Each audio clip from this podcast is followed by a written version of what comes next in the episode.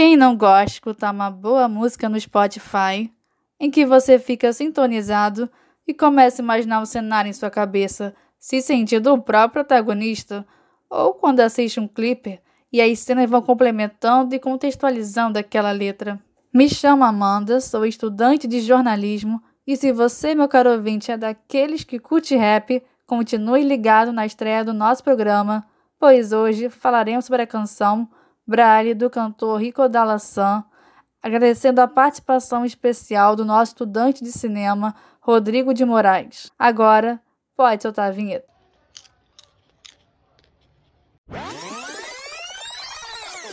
Review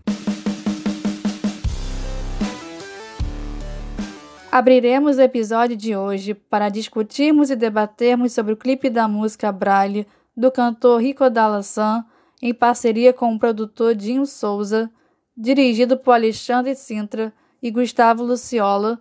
O vídeo foi publicado pelo canal Horizonte Produções em 2019 na plataforma do YouTube. Começando, iremos discutir um pouco sobre qual parte nos chamou mais atenção no clipe. Gostaria de começar, Rodrigo? Oi, Amanda, posso sim. Então, é, a primeira coisa que me chamou a atenção foi essa estética mais urbana e simples, né? Porque é um cenário com poucas coisas. É, cores neutras, e até quando tem cores fortes, por exemplo, o amarelo da blusa dele deveria ser um, um amarelo mais destacado, mas por conta da fotografia, da iluminação, acabou mistu se misturando na, com o resto do cenário. Ficou tudo numa unidade muito legal de se assistir. E o único destaque que teve foi para a tinta roxa que ele usou para escrever a palavra braille. E com certeza isso foi proposital. E outra coisa que me chamou a atenção também é que aquela batida clássica que a gente tem, eletrônica no, no rap, ela foi substituída por uma, uma batida de pandeiro. Ainda eletrônica, mas ainda assim, uma batida de pandeiro. Eu acho que isso foi uma sacada bem inteligente dele. Sim, é, em minha opinião, do que eu percebi assim no clipe, o que mais me chamou a atenção assim, alguma cena e tal, é quando ele está pintando o braço, né, com os pontos, né? Ele usa tinta para pintar os pontos no braço, que me lembra muito a, a, o significado da palavra braille, né, ao sistema de escrita e leitura usado para pessoas eh, cegas ou com problemas de visão, né, que é da por meio de pontos em relevo da esquerda para a direita, por meio do tato, uhum. utilizando-se uma ou as duas mãos. E outra parte que eu achei bastante interessante foi quando ele faz uma menção ao período da escravidão no período colonial, fazendo uma comparação entre senhores é, e escravos, né, que, que alguém foi senhor e alguém foi escravo, né? Que para a pessoa ficar com ele precisa entender um pouco sobre isso, né? Um pouco um pouco sobre a história da cultura, né? Um pouco dessa diferença, dessas barreiras, é, dessas dificuldades que uma pessoa negra teve que passar, né? Agora falaremos sobre o que entendemos assim da letra, na minha opinião, no meu ponto de vista, assim, vendo o clipe escutando, é, eu acho que é uma forma de falar sobre um relacionamento interracial, é, mesmo com as lutas, mesmo com essas diferenças, esse espaço, mesmo com é, mesmo com os obstáculos, que o amor continua, sabe? E que ele vence no final de tudo, que a pessoa, ela ela não liga, sabe? É um, é um amor que não liga para o que as pessoas dizem, né? A ignorância dos outros também, eu acho. E é, é por aí, sabe? Que apesar das dificuldades, das, das barreiras e de todas todos os obstáculos e o relacionamento interracial, né, é, hum. ainda continua forte, mais ou menos. É, assim. você teve você, te, você teve uma leitura um pouco mais profunda que a minha. Eu, eu, eu assim, tentando misturar, eh, juntar um pouco do que o clipe mostra com o que ele canta, eu tive uma sensação de construção talvez uma reconstrução. Porque, primeiro, o cenário realmente parece um cenário que você está é, reformando, né? Reformando um cômodo, um galpão abandonado sendo reformado. E junto com isso vem a letra, quando ele fala desse início desse relacionamento com, com esse carinha, que eles chamam ele de carinha, é, com essa pessoa. E não só isso, né? Ele também fala de um emprego novo que ele vai começar na segunda-feira, depois ele volta a falar do, do relacionamento e fica no relacionamento. Então, o, uma coisa que eu peguei foi isso, né? Ele está começando uma, a construção de algo novo na vida dele que é meio assustador, mas ele está indo, ele está se entregando aos poucos. Exato, e aí voltando, mas voltando à parte técnica, que essa música eu percebi o ritmo, a sonoridade, que é um pouco mais lento, um pouco mais calmo e suave com relação à maioria das músicas dele também, dele, né, que ele costuma usar mesclas de batidas afro com funk, axé e samba, e essa eu achei bem tranquila, bem suave. É, é um pouco complexa, né, a, a letra, porque fala sim, dos sentimentos, né, da subjetividade, coloca um pouco de subjetividade nisso, e fala a respeito de um relacionamento amoroso, né, que ele, vi, que ele vivencia, né, então acho a música bem complexa, mesmo. E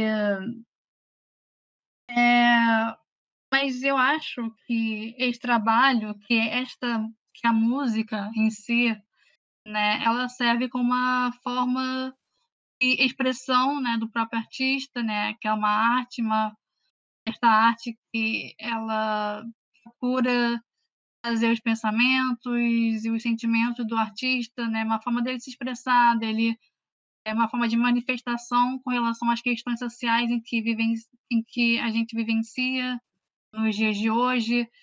Para entendermos um pouco do presente, é, teremos de é, conhecer o passado, toda a história por trás disso, a, de como se deu, né? que desde o tempo colonial, período colonial, as pessoas negras eram vistas como inferiores aos senhores brancos, cicatrizes que isso leva até os dias de hoje.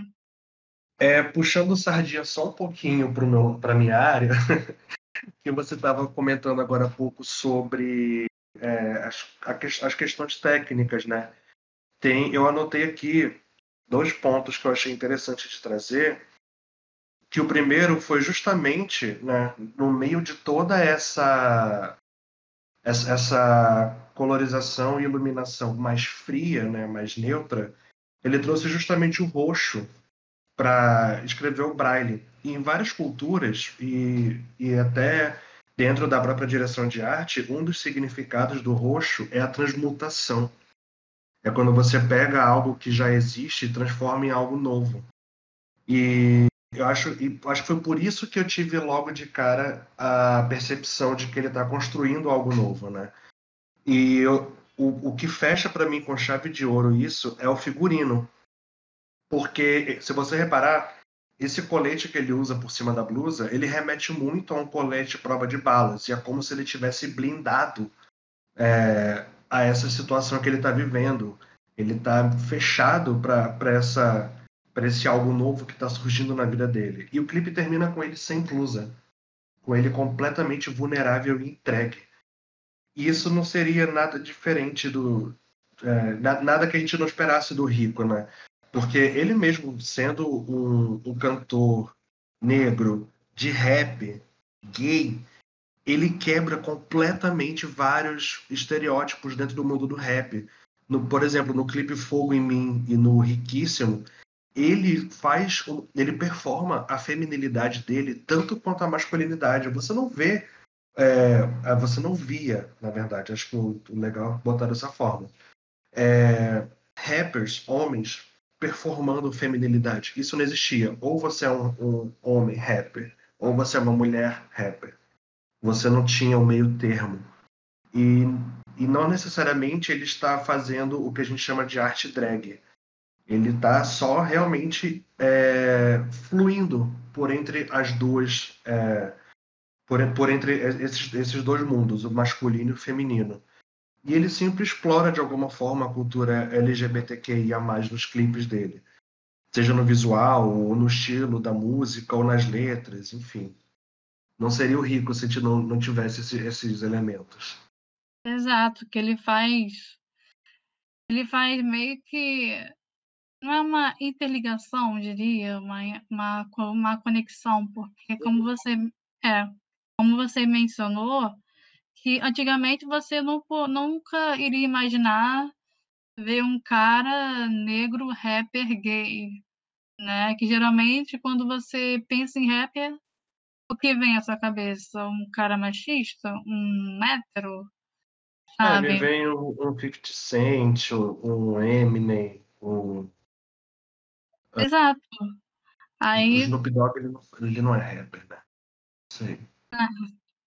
Que é, é, mas que quando ele chega, né, quando o Rico Dallison ele entra para o rap, como como você mesmo disse, ele quebra essas barreiras, ele muda, ele transforma o campo, né, do rap e traz essa esse novo lado essa nova questão que a gente que antes a gente não não estava não estávamos acostumados, né? Agora Total, total. Agora com as canções dele, que você elas são muito profundas, você mergulha nelas, você é tocado por elas, você é, se reconhece, se identifica com elas, é algo grandioso, sabe? Eu acho que nenhum rap tinha feito isso antes, de é, trazer uma, um aprofundamento para as suas canções, como o Rico Dallison faz, né, com suas rimas e metáforas.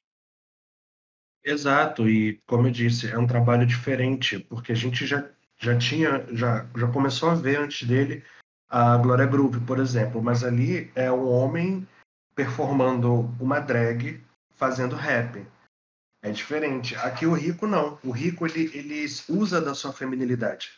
E depois dele vieram outros casos. Por exemplo, Quebrada Queer também é muito, muito conhecido hoje no meio. E eu acho que é assim, aos poucos você vai abrindo as portas e as pessoas vão passando tímidas e quando você vê já estão tomando conta de, algum, de alguma forma. É, e eu acho que eu acho que também que essa que essa chegada dele para o rap, com as suas músicas e canções, podem servir como inspiração, né, uma inspiração para jovens negros e gays, né, que sonham em Sim. ser cantores e que também veem essa oportunidade de adentrar no rap, né, agora, com essas portas se abrindo, essa diversidade no mundo musical, é algo que vocês podem tirar proveito, podem é, ganhar vantagem, né? Isso é, uma, isso é uma vantagem para pessoas negras e homossexuais que sonham em entrar nessa carreira de rap agora, né? Que antes eu acho que não teriam tanta coragem, né? Mas como o Rico Dalassan, ele ele fez isso, ele quebrou essa barreira, ele ele quebrou o tabu, né? Digamos assim. E, uhum. e isso acaba fazendo com que eu, e também ele faz muito sucesso, né? Que acaba fazendo com que muitas pessoas se inspirem nele e também queiram seguir essa mesma carreira, né? Aquelas que têm é, sonho de que sempre é, tiveram sonho de seguir essa carreira musical, esse campo musical, agora podem adentrar no rap, né? Sem problemas, é, pelo fato do cantor Rico da, é, pelo fato de ver ele como o cantor ele está sendo aceito, né, por, por muitas pessoas, né, que já elogiaram bastante o trabalho dele, que se que, que elas foram tocadas, digamos assim, que elas se sentiram tocadas e que elas sentiram uma conexão, elas dizem que a música dele é diferente de todas as demais do rap, que é algo muito mais profundo, que mexe com o seu eu, que mexe com, a, com a sua, a sua subjetividade com os seus sentimentos e pensamentos e, e, e te traz um novo olhar sobre o mundo, sobre as coisas, né? Então, acho que é bem interessante essa parte também. E outro fato que eu acho muito importante da gente discutir é a importância, a influência que esses cantores dentro da música têm né, que na que no Uhum. seu ponto de vista, o que você diria mais ou menos, assim, é o é de que forma a a produção audiovisual pode impactar na vida das pessoas? Não só falando de clipes, mas de forma geral. Sim. É o famoso representatividade, né. A gente não tem uma representatividade plural no mercado. Quando a gente tem, ela é muito nichada. Aos poucos a gente vê ela essa essa representatividade ganhando espaço, eh, em novelas, horário nobre, eh, programas de televisão. Eh, são passos pequenos, mas ainda assim são passos, a gente não pode anular, os avanços que a gente tem feito, ainda bem, graças a pessoa a desbravadores como o próprio Rico da Laçã. Porque o o brasileiro, principalmente, eu vou falar do Brasil porque é o que eu entendo, né, não posso falar de outra cultura. O brasileiro, ele é muito ligado ao audiovisual. A gente cresce assistindo novela, assistindo os programas, principalmente da Globo, e para muita gente aquilo ali é a realidade. Então, se você não tiver uma sensibilidade sobre o que você vai colocar em tela, você pode acabar influenciando negativamente alguém. Você não sabe o público que está assistindo o seu produto, né? Você não sabe como é a cabeça do consumidor. Por exemplo, teve uma polêmica há uns três anos atrás, quando estreou a série Os 13 Porquês na Netflix, que ela veio com esse intuito de conscientizar sobre os, o bullying nas escolas, depressão e suicídio. E para mim, que não estava passando por isso na época, eu consegui captar essa mensagem. Mas teve gente que estava num momento ruim da vida e assistiu e aquilo trouxe um gatilho muito maior. Então, assim, é... você fazer um produto audiovisual, você tem que ser uma pessoa responsável. Porque uma coisa que eu aprendi na faculdade, principalmente, é tudo tem uma mensagem. Você tem que saber o tipo de mensagem que você está querendo passar. Porque você de um jeito ou de outro vai impactar. Se você impactar uma pessoa, você já está num lucro enorme. Porque a nossa intenção como produtores de audiovisual é essa: é fazer com que a nossa mensagem seja ouvida.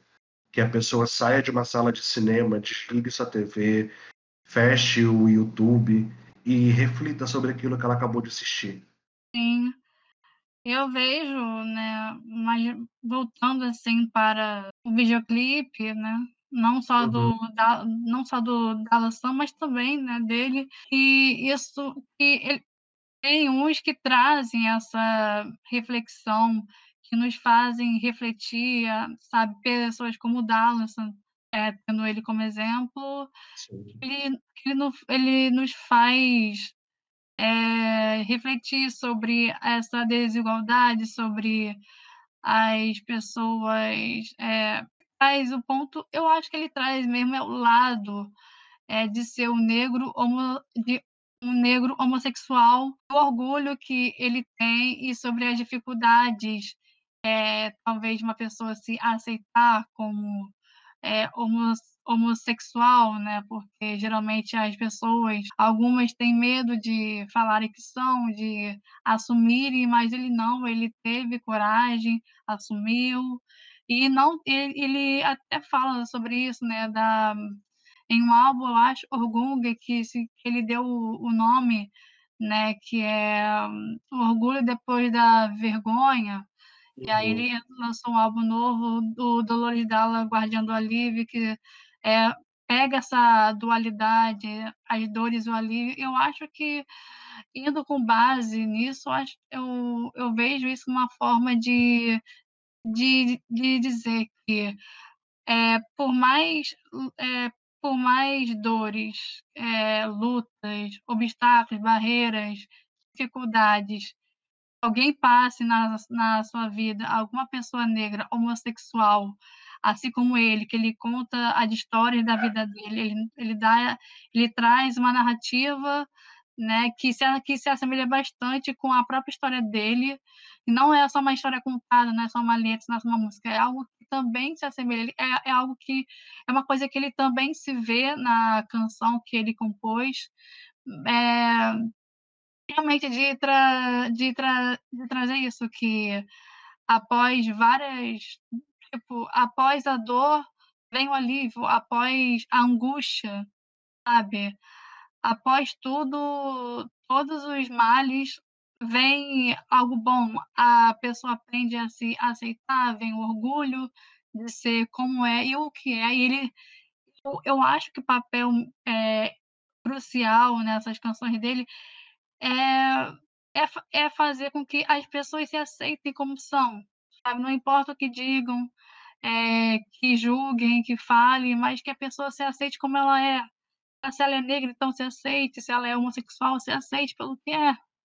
Sabe? Não vai mudar por causa do que dizem. Não vai mudar é, você para alguém que não vale, entendeu? Então, acho que é reforçar esse orgulho, esse reconhecimento da pessoa de ser negra e homossexual também.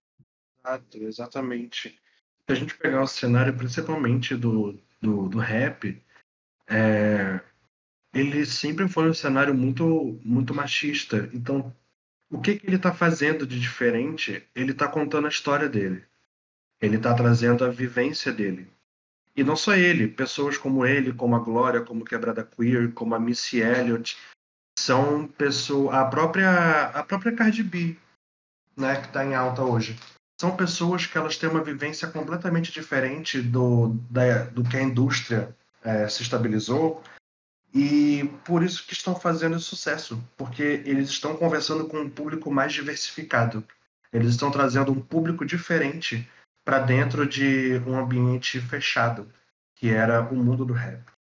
Então é muito importante é, ter essas pessoas aí à frente, porque elas vão sim desbravar caminho para novos artistas tão bons quanto para poderem vir contar suas histórias.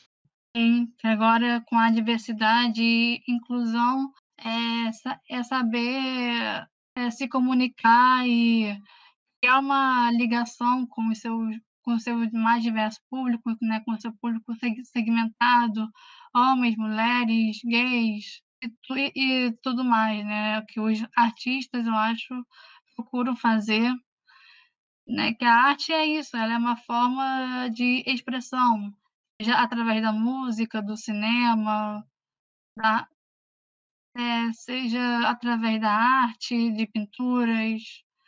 Eu acho que é realmente a arte é uma forma da pessoa se expressar, uma forma dela buscar a sua liberdade de uma forma passiva, de uma maneira passiva. E até o sobrenome Dalassan vem disso, né? De disponho de armas libertárias a sonhos anti-mutilados, né? Procurar essa, pro, procurar é, o seu espaço, né? Preservar o seu espaço e ganhar autonomia, é, e dar voz, ganhar voz e dar voz para as pessoas, para as minorias também, eu acho. É, uma, é por aí, mais ou menos, pelo que eu vejo assim.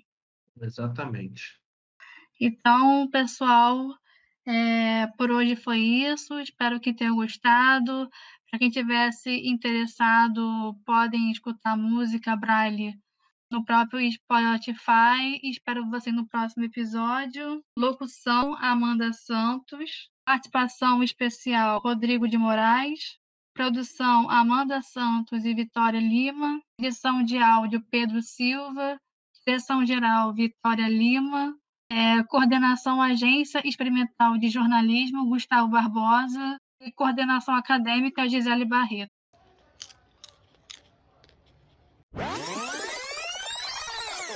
Review